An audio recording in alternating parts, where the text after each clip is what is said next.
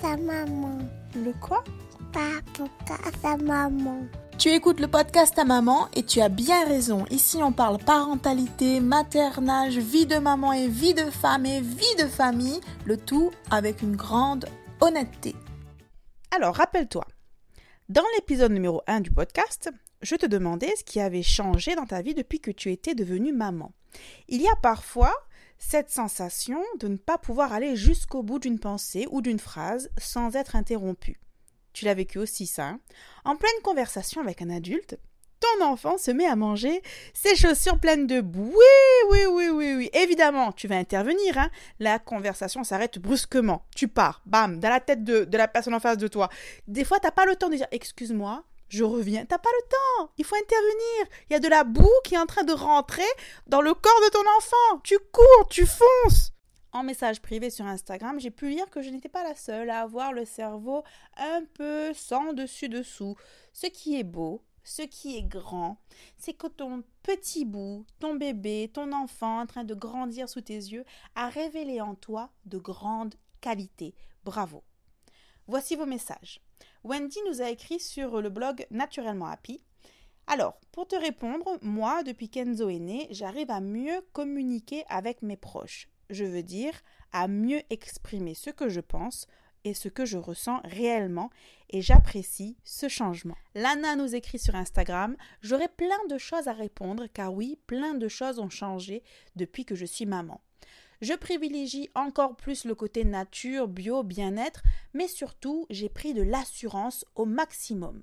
Très introverti de base, je soulèverai des montagnes pour ma famille. J'ai tendance à stresser pour les enfants des autres, plus qu'avant. Instinct maternel à fond quand j'en vois un qui tombe ou qui pleure. Mais avant toute chose, je suis devenue mère en ayant connu l'adoption. Ça m'a vraiment changé et ça c'est encore un autre sujet.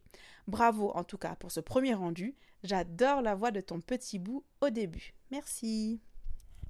Sur Instagram toujours, mes petits bonheurs nous écrit alors pour ma part, ce qui a changé pour moi, c'est mon rapport à l'écologie. Je consomme beaucoup plus bio, alimentation, produits cosmétiques, produits ménagers et local. J'aimerais transmettre à mon fils de bonnes valeurs à ce sujet.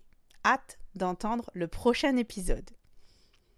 Marion, aka Doigt de fil sur Instagram, me dit Bravo, quel courage. Je viens de l'écouter, c'était super intéressant et ta franchise est super agréable. Mais pas encore maman, alors je répondrai à ta question dans quelques années. Rendez-vous est pris. Hein. Tu n'es pas la seule, Marion, à me dire Je ne suis pas encore maman, mais il y a des choses que tu me dis, que tu racontes quand même. Ça fait écho à quelque chose et eh bien, je reviendrai dans quelques temps. Toi aussi, tu peux raconter ton histoire et je lirai ton témoignage ici. Quand l'un des épisodes fait écho à ton vécu ou si tu penses qu'il peut être utile à une autre maman ou à un papa, n'hésite pas à le partager.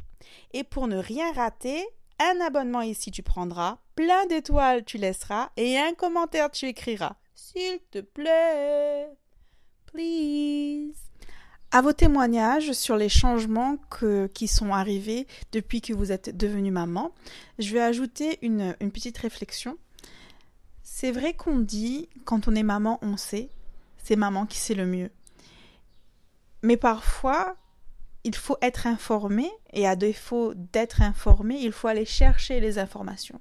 C'est un exemple euh, tout bête, je vais prendre la sécurité routière. On fait des choses euh, mécaniquement, on fait des choses par habitude, on fait des choses parce qu'on a vu faire comme ça et qu'on a toujours vu faire comme ça. Et pourtant, sans le vouloir évidemment, on, on, fait des choses qui ne sont pas sécuritaires et qui ne sont pas, on n'est pas à un niveau optimal de sécurité. La sécurité routière en termes de choix de siège auto pour mon enfant, je n'y connaissais absolument rien avant de devenir maman et avant de m'informer, de faire des recherches sur bah, quel siège auto on prend pour, euh, pour un enfant. Quand on passe du COSI, quand on a, utilisé un COSI, le premier siège auto, ça doit être, quoi? Et là, j'ai entendu parler de dos à la route, et là, j'ai entendu parler de 4 ans dos à la route, c'est ce qui est le plus sécuritaire. J'ai entendu parler aussi du site Sécurange, et là, tu, tu auras en ligne toutes les références euh, sur les sièges auto recommandés et sur les sièges auto les plus sécuritaires. C'est pas parce que quelque chose est vendu en grande surface que c'est bon. C'est pas parce que euh, quelque chose a une euh, parfois il doit y avoir des petites étiquettes avec quelques références, tu te dis ah bon ben si c'est vendu en magasin, s'il y a ce mot-là dessus, ben ça veut dire que c'est bon. Euh, si c'est écrit, référencé dans tel catalogue, tel magazine, ça veut dire que c'est bon. En fait, ça te coûte quoi de faire ta propre recherche, de faire une petite recherche sur Google, de, de voir si ce siège-là est vraiment bien ou pas. Euh, à savoir que bon, ça par exemple, c'est quelque chose que ben, on ne sait pas si on ne cherche pas l'information. On, on c'est pas quelque chose qui est inné. C'est pas quelque chose que on nous on nous fournit pas euh, cette, cette information-là à la naissance de, à la naissance de notre enfant.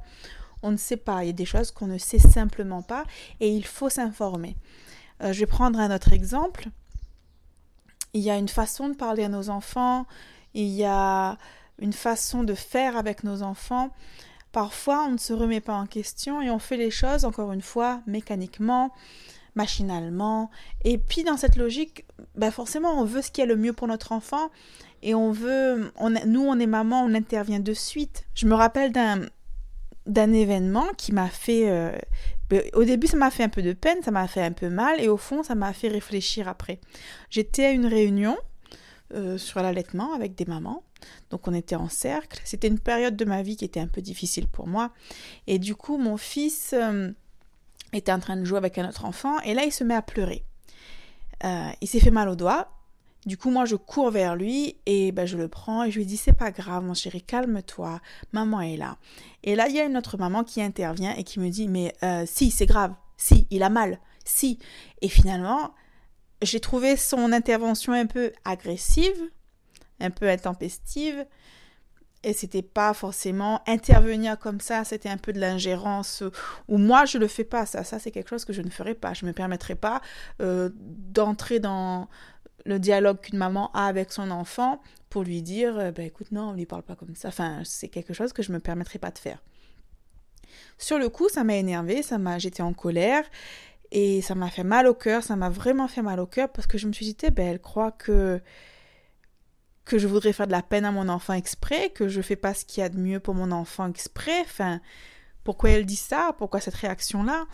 Et finalement, ensuite, en y pensant, je me suis dit, c'est une phrase toute faite que je lui ai sortie parce que pour moi, c'est comme ça qu'on rassure un enfant. Pour moi, c'est comme ça qu'on qu'on essaie de le faire passer à autre chose plus rapidement. Et finalement, il a une gourde en inox qui était peut-être pleine, qui lui est tombée sur euh, le bout des doigts. Euh, ben finalement, ça fait mal. Finalement, c'est pas quelque chose que je dirais à un adulte, c'est pas quelque chose que je dirais à mon mari. Euh, si quelque chose de lourd lui tombe dessus, je dirais pas non, c'est bon, t'inquiète pas, passe à autre chose. En sachant que là, j'ai je ne savais pas, je n'avais pas mesuré la, les mots en fait que je disais. Je crois qu'il avait euh, neuf 9 mois, peut-être 10. Il était vraiment tout petit. Il était vraiment tout petit et, et voilà, mon intervention, elle a été la plus honnête et la plus ben, spontanée possible l'ingérence de l'autre maman, moi je l'ai mal vécu, mais quelque part ça m'a permis de réfléchir. Ça, m'a fait réfléchir aussi. Euh, parce qu'après je me suis dit, ben écoute, questionne-toi, est-ce que il y a une autre façon de lui parler? Est-ce que on peut lui dire les choses autrement? Est-ce que effectivement il a eu mal, mais est-ce que quand je lui dis ça, moi, c'est pas grave, mon chéri, calme-toi, arrête de pleurer? Est-ce que quelque part je lui dis pas, je lui envoie pas le message qui dit, euh, ta douleur, tu penses que ça c'est de la douleur, ça n'en est pas. Euh, ferme ta bouche maintenant, un, tu vois, mets un couvercle sur cette émotion-là, passe à autre chose. Je me suis questionnée sur tout ça parce que cette réflexion-là m'avait fait de la peine, ce moment-là m'avait fait de la peine. Et en, dans, mon, dans ce questionnement-là, j'ai vu qu'effectivement, je me suis dit peut-être que effectivement oui, j'ai une autre euh, approche possible, je peux lui parler autrement et du coup, je vais me remettre en question. Je me suis remise en question dans ce, dans ce, pas sur le moment, parce que sur le moment, j'étais dans la peine, enfin, j'étais dans le, hé, meuf, on t'a pas sonné. Mais euh, après rentrer chez moi, c'est quelque chose qui a continué à me travailler. Et euh, quand on est maman, parce que quand on est maman, on fait forcément, on essaie de faire forcément de son mieux. On a là tout l'amour du monde, on a la personne qu'on aime le plus au monde devant nous. Donc forcément, on ne dit pas les choses pour le blesser, on veut pas, c'est pas ce qu'on cherche. On cherche pas à le rendre malade non plus, on cherche pas à ce qui euh, qui ravale toutes ses émotions parce qu'elles ne seraient pas valables, elles seraient pas justifiables.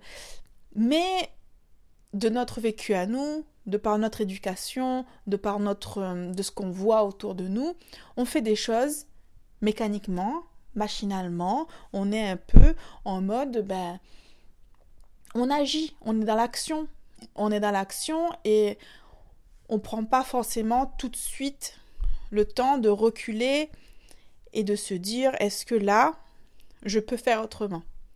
Parce que oui, maman sait. Maman, elle sent au fond d'elle quand euh, il y a quelque chose qui va pas. Maman, elle sent au fond d'elle quand euh, il faut faire une chose d'une façon ou d'une autre. Mais il y a des choses, c'est vrai que on ne peut pas savoir si on ne s'est pas renseigné. Je t'ai donné l'exemple de la sécurité routière. Euh, je peux te donner aussi l'exemple de l'alimentation. Gabrielle a fait plusieurs otites en fin d'année dernière. Et il n'était pas bien, il était dans un, inconfort un peu permanent. Et il venait de sortir, il a fait l'otite après une hospitalisation. Du coup, je me suis dit, là, mon fils, il vit un moment très difficile. Il vit un moment où il souffre. Et je le voyais souffrir et je n'étais pas bien pour lui parce que ben, ça, me rendait, ça me rendait triste. Je le voyais souffrir et je me disais, mais c'est pas possible, quelqu'un, c'est son troisième hiver, il n'a pas fait d'otite avant, pourquoi aujourd'hui, pourquoi là maintenant, il se met à faire des otites? Et pourquoi il est comme, enfin, je le vois, je le vois mal, je le vois souffrir, je le vois dans un inconfort permanent. Du coup, je me suis dit, qu'est-ce que je peux faire pour remédier à ça en sachant que ben, j'étais chez le médecin, un médecin qui veut bien nous prendre, hein, parce qu'en général, pédiatre, c'est sur rendez-vous, médecin, c'est sur rendez-vous. Donc, euh, j'allais euh, voir un, médecin en qui j'ai confiance, que je vois pour moi. Et un, jour, elle me dit euh, Je vous ai beaucoup vu ici, parce que quand elle, ne peut pas me prendre, c'est c'est quelqu'un d'autre, mais il y a toujours quelqu'un qui prend son rendez-vous le matin. Elle me dit, je, vous ai beaucoup vu ici et je lui raconte. Euh, Gabriel, ben voilà, il est pas trop bien en ce moment, donc euh, des fois. Et elle me dit, ah mais... Euh, et je lui dis, je, vous apprécie énormément, mais j'aimerais ne plus avoir à revenir ici, j'en peux plus. Mais elle me dit, ah mais pourtant vous allez devoir revenir. Hein. Parce que c'est comme ça, parce que l'enfant fait son immunité, parce que c'est normal, il est en contact avec d'autres enfants, donc il a des otites, il aura autre chose. Et ça, ça m'a c'est le genre de phrase qui reste, en, qui reste en moi, en fait, qui reste avec moi. Donc je rentre chez moi et je me dis, non, non, en fait, je n'ai plus, je n'ai plus envie de revenir. J'ai pas envie chaque semaine me réveiller, me dire, mais chez quel médecin je vais pouvoir l'emmener parce que là, il n'a pas l'air bien. Il y, a, eu l'autre moment, je crois, une semaine après ce, rendez-vous-là, un samedi ou un dimanche, il n'est pas bien, on l'emmène au médecin de garde en ville. Et en sortant, enfin, encore une otite. Et je lui dis, en sortant, je dis à mon mari, tu vois ça, c'est la dernière otite. Aujourd'hui, je te dis que Gabriel n'aura plus d'otite. Mon mari n'était pas très content.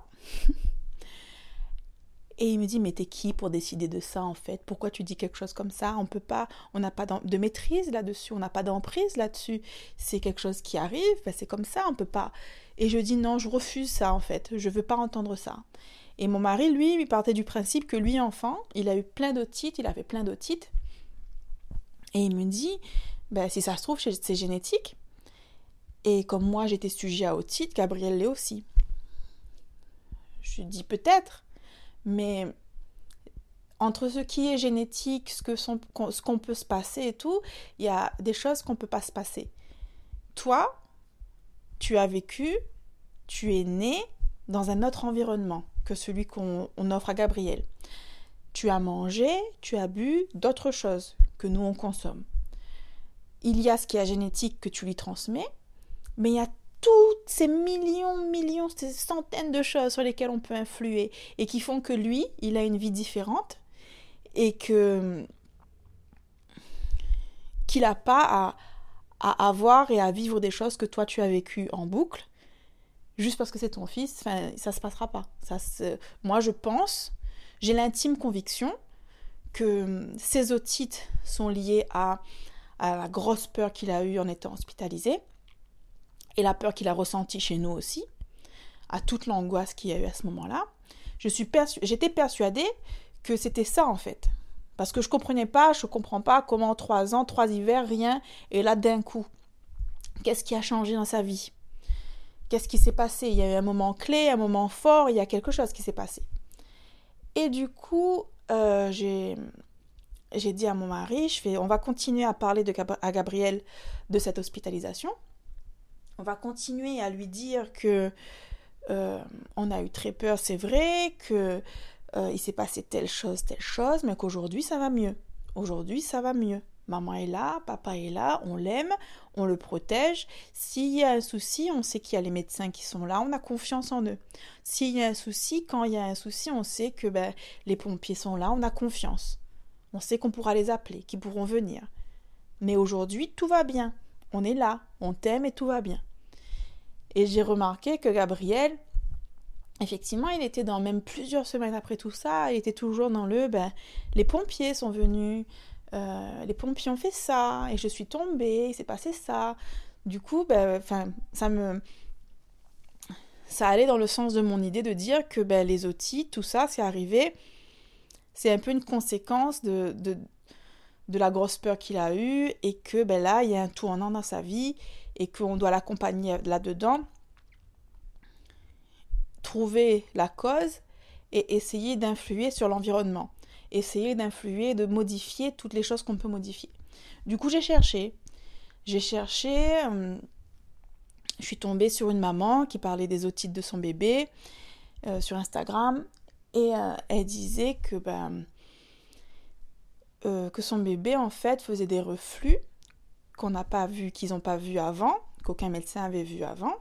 Et que finalement, elle est tombée sur un docteur à la retraite, pédiatre à la retraite, qui lui dit qui lui dit, ben voilà, il y a la piste du reflux, trouvez un, ORL qui fait le test des reflux. Elle a trouvé, c'était ça, donc ils ont pu, ils ont pu influer là-dessus. Euh, j'ai vu aussi, on pouvait accompagner le bien-être de son enfant grâce à des jus de légumes. Du coup, je me suis dit, on va essayer ça aussi. On va essayer le jus de légumes. J'ai vu qu'il y avait des gens qui faisaient des inflammations fréquentes à cause de la consommation de produits au lait de vache, protéines de lait de vache. Et l'une des choses qui a changé dans la vie de Gabriel l'année dernière, c'est que on a introduit dans son alimentation, dans sa vie, des choses aux protéines de lait de vache qu'avant il ne consommait pas. Euh, il avait goûté, il a goûté à des yaourts, euh, il consommait du beurre, on avait du beurre aussi, alors qu'avant, enfin, il est allaité, donc il y a des choses qui passaient par mon lait, mais moi je bois pas de lait de vache, j'aime pas ça. Je bois pas, je mange pas de yaourt non plus, ou alors vraiment vraiment vraiment très rare et d'un gâteau. Du coup, c'était vraiment, mais je me suis dit, ben c'est, est-ce que ça serait pas ça quoi? Parce que c'est ça qui a de nouveau dans sa vie. J'ai, j'ai passé en revue tout ce qu'il y avait de nouveau dans sa vie.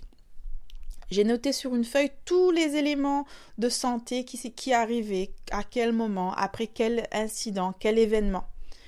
Et on a fait ça. On a arrêté les produits, euh, on a arrêté tout, on a arrêté. Même mon mari boit plus de lait, parce que lui il buvait du lait. Même lui il boit plus de lait. Chez nous il n'y a plus de beurre. C'est vraiment. Si vraiment on veut manger une brioche au, beurre, euh, voilà, on va le faire, mais ça sera une fois tous les deux, trois mois, quoi. Si on veut manger une chocolatine, on peut manger une chocolatine, Gabriel peut manger une chocolatine, mais ça sera pas, c'est pas quelque chose qu'on mange euh, tous les jours. Donc on a modifié notre, euh, on a à nouveau modifié notre alimentation.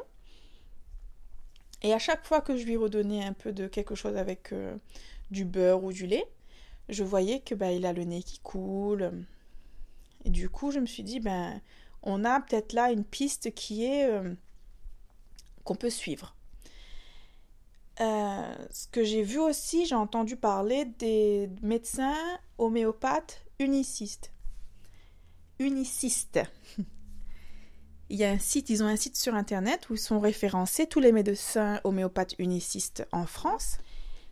Et tu peux voir dans ta région un médecin uniciste. J'ai pris un rendez-vous. Le premier rendez-vous dure une heure. On a parlé de Gabriel, de, de la grossesse, l'accouchement, à aujourd'hui, des soucis qu'il y avait eu. Et elle, elle a fait une. Euh, elle a, elle a pris en compte sa personnalité. Elle a pris en compte. Ben, elle lui a parlé aussi. Elle l'a rencontré, donc euh, elle l'a ausculté, tout ça. Et elle m'a prescrit quelque chose euh, en cas de fièvre et en cas d'otite.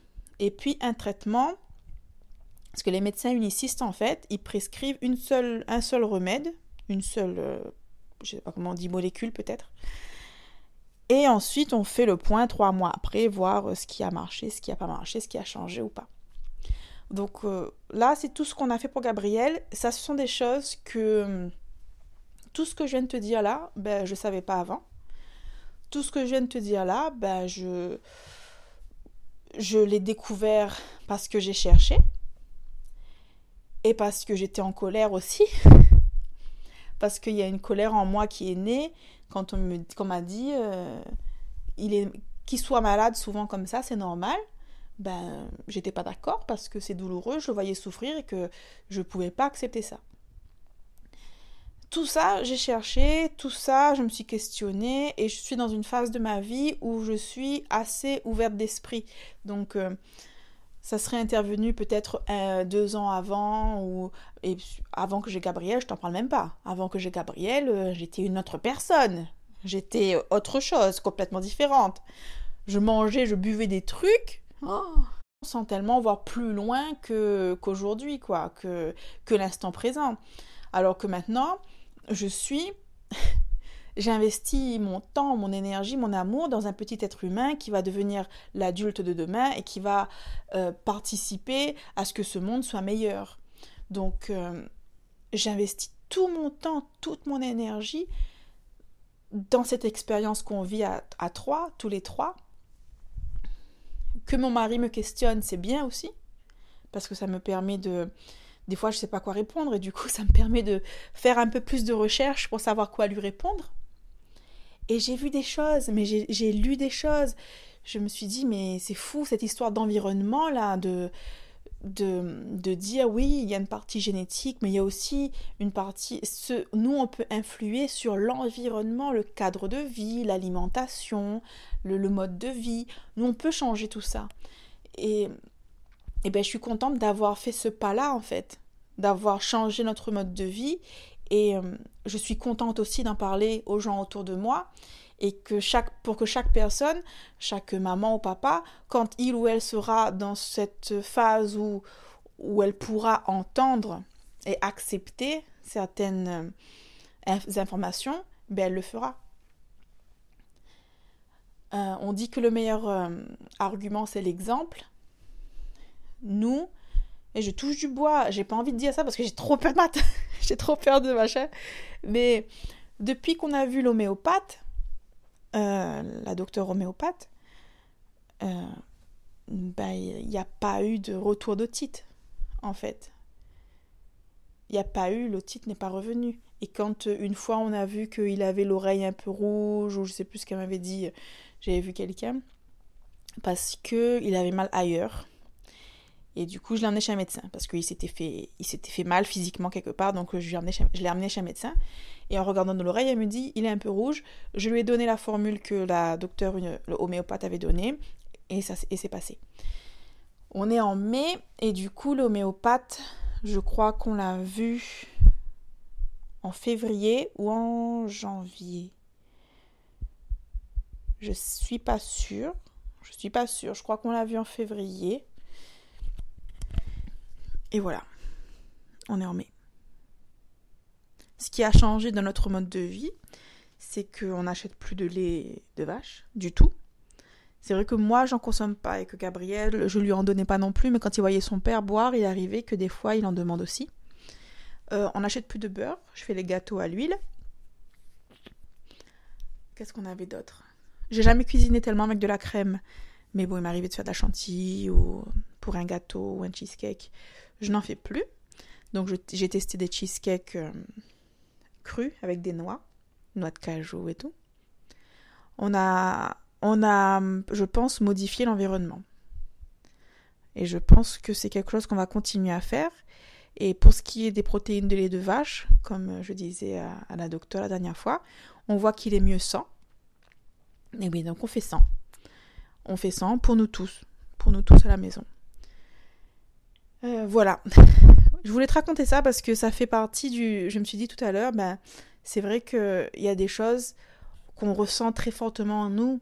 On a une intuition quand on fait confiance à notre intuition, mais il y a des choses on ne peut pas deviner. Il y a des choses, il faut faire la recherche, il faut se renseigner, il faut, il faut euh, être dans l'action pour savoir. Il y a des choses vraiment qu'on ne peut pas deviner en fait. Donc c'est pour ça que j'avais envie de partager ça parce que j'ai appris tellement de choses depuis le mois de février là. Je suis en train d'apprendre tellement de choses et surtout j'ai appris, mais avec tout ça, j'ai appris aussi à écouter mon intuition tout ça, mais depuis sa naissance, je voulais pas lui donner de beurre dans sa purée. Je me rappelle que ça, ça fait un truc, mais mets du beurre dans sa purée. Je voulais pas, je voulais pas. Gabriel a toujours mangé avec euh, de l'huile d'olive dans ses légumes, donc euh, le beurre dans la purée, je voulais pas. Lui faire goûter du yop parce que d'autres en mangent alors qu'il est avec les enfants, je voulais pas. Et tant qu'il était dans, dans cette phase où ben, c'était moi qui pouvais décider, dire pour lui, je voulais pas, je voulais pas.